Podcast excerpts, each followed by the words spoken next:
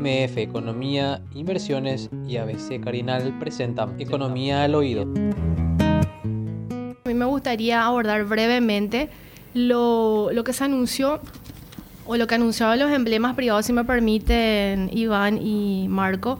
Y de hecho vamos a aprovechar para preguntarles el anuncio que hicieron de un aumento o un reajuste del precio de los combustibles sin excepciones ya ahora, porque anteriormente era como delimitado a, ciertos productos, pero esta vez ya está dentro del conjunto en general. Y yo le pasé a Steffi, quien nos va a apoyar con una lámina, cómo fue evolucionando el precio del petróleo. Y ahí yo te pido, Manuel, y te agradecería tu conocimiento para compartir y explicarnos cómo fue realmente el comportamiento antes de trasladarle la pregunta a Iván sobre, perdón, Iván, te sacamos otro esquema, pero bueno, vamos a aprovechar. Eh, si realmente amerita o no amerita un, un reajuste. Bueno, yo estuve hablando con, con diversos medios de prensa ya sobre este tema durante la semana. A mí me parece que el petróleo llegó a un pico en un momento dado, eh, en el momento básicamente de la invasión de, Rusia a Ucrania. En ese momento se, dispara el precio del petróleo, el, creo que el WTI llegó a 123 más o menos en ese momento, que fue el pico máximo. Y después empezó a bajar y empezó a fluctuar entre que y fluctúa hoy entre valores que están entre 100 y 110 más o menos en, ese periodo de tiempo. Nosotros hemos sufrido ajustes, siete ajustes, si mal no recuerdo, en, el precio de combustible en ese periodo de tiempo, que le dan ese valor de reposición ya al, al emblema paraguayo. ¿verdad? La otra variable que podría afectar de manera significativa esto que es el dólar, tampoco ha tenido una variación una variación importante. El dólar está planchado en valores también entre más o menos 6.800 y 6.900 en, en el mismo periodo de tiempo. Entonces, nosotros no encontramos otras variables que podrían afectar, como es el caso de los tributos o, o, alguna otra circunstancia de ese tipo, no estamos encontrando. Tampoco estamos viendo que haya una escasez significativa a nivel mundial de diésel que o, de, o, de, nafta que haga que, que no se pueda en, en algún momento dado eh, obtener el, el, material que se está buscando. ¿verdad? Entonces, Ellos hablan de mil a 1.500 guaraníes de diferencia en el precio de venta actual y el precio de reposición, dicen ellos, Manuel. Y a eso, me llama mucho la atención, ¿verdad? A eso me refiero. Yo no veo la razón por la cual, por la cual se tenga que ir dando esta circunstancia y creo que es importante que se dé una transparentación en, los precios del, petróleo, sobre todo por parte de Petropar, porque Petropar es la empresa que les debería generar un, digamos, una competencia a los, a los emblemas privados y, ese es su objetivo en cierta medida dentro del mercado. Eh, que, que, vaya, que vaya generándose un precio competitivo y que eso, ese precio competitivo refleje en la mejor, mejor medida posible la realidad de, los costos. Pero no hemos escuchado ninguna, ninguna eh, eh, ningún pronunciamiento por parte de Petropar, ni tampoco del Ministerio de Industria, ¿verdad? que es el, responsable al final de regular eh, este mercado.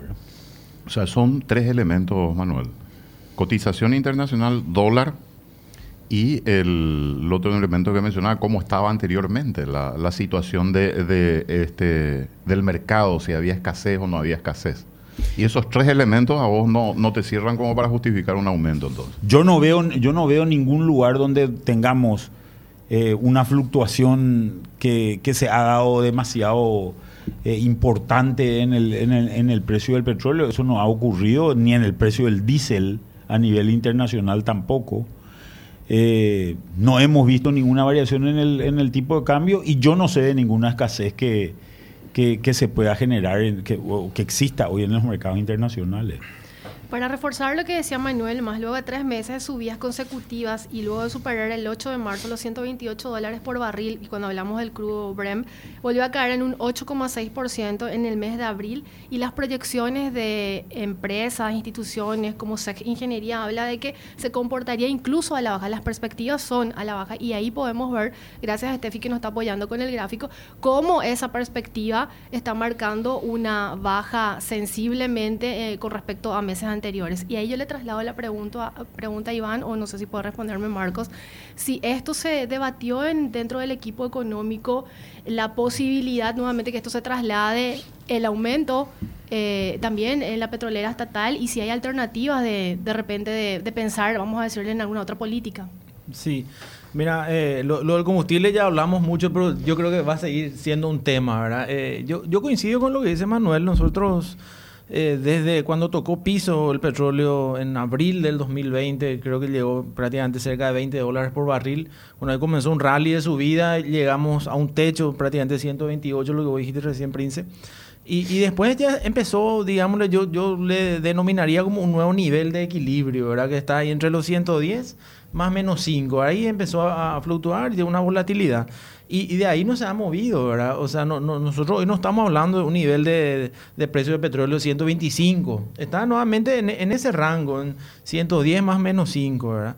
Eh, y también lo del dólar. Entonces, eh, mirando estas variables, uno realmente no encuentra, un, un, digamos, una fundamentación para un aumento eh, en este momento. Nosotros esta semana tuvimos una reunión de equipo económico estuvo invitado a la gente de Petropar justamente para hablar de este contexto. Y, y en líneas generales, e, este fue el, el, razonamiento que tuvimos, ¿verdad?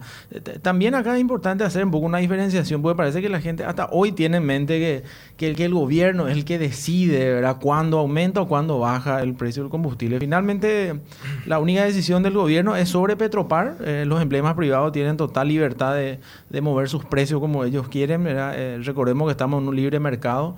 Eh, al día de Petropar no ha anunciado ningún aumento en sus precios y, y, creemos que esto tampoco se va a dar en los siguientes días. Así que, eh, haciendo nomás esa diferenciación del sector privado, seguramente yo creo que hay que preguntarle un poco los motivos, ¿verdad? Por, por qué ellos están haciendo este anuncio y desde la petrolera estatal por lo menos no se tiene previsto esto, Príncipe. Ahora, ¿qué dice el Ministerio de Industria y Comercio en reunión del equipo económico al analizar esto? Por lo que decía Manuel, nomás para, o sea, Supongo que tienen los mismos números, ¿verdad? Entonces, ¿qué, qué análisis se hace con respecto a esto, Iván? Y, y mira, Roberto, nosotros desde el Ministerio de Hacienda lo que podemos decir es que eh, tomamos el compromiso de continuar un mes más eh, con la reducción del impuesto selectivo al consumo a los combustibles. Recordemos que esto ya viene desde febrero, eh, hemos reducido en 250 guaraníes, entonces también en esta reunión de equipo económico se decidió extender un mes más. Eh, y este es otro elemento que suma estas variables que veníamos hablando, que tampoco hubo una modificación, no podemos hablar de que Hacienda dejó de hacer este descuento y eso justifica un aumento del combustible. Sí, al, todo lo contrario, vamos a continuar con este, eh, con este descuento del impuesto por un mes más. Entonces ahí yo creo que ameritaría consultar un poco con los privados, qué están viendo ellos que nosotros no, ¿verdad? Porque por lo menos lo que nos decía el presidente Lichi es que él puede continuar con sus precios. MF Economía Inversiones, ideas globales para necesidades locales. Visítanos en www.mf.com.py.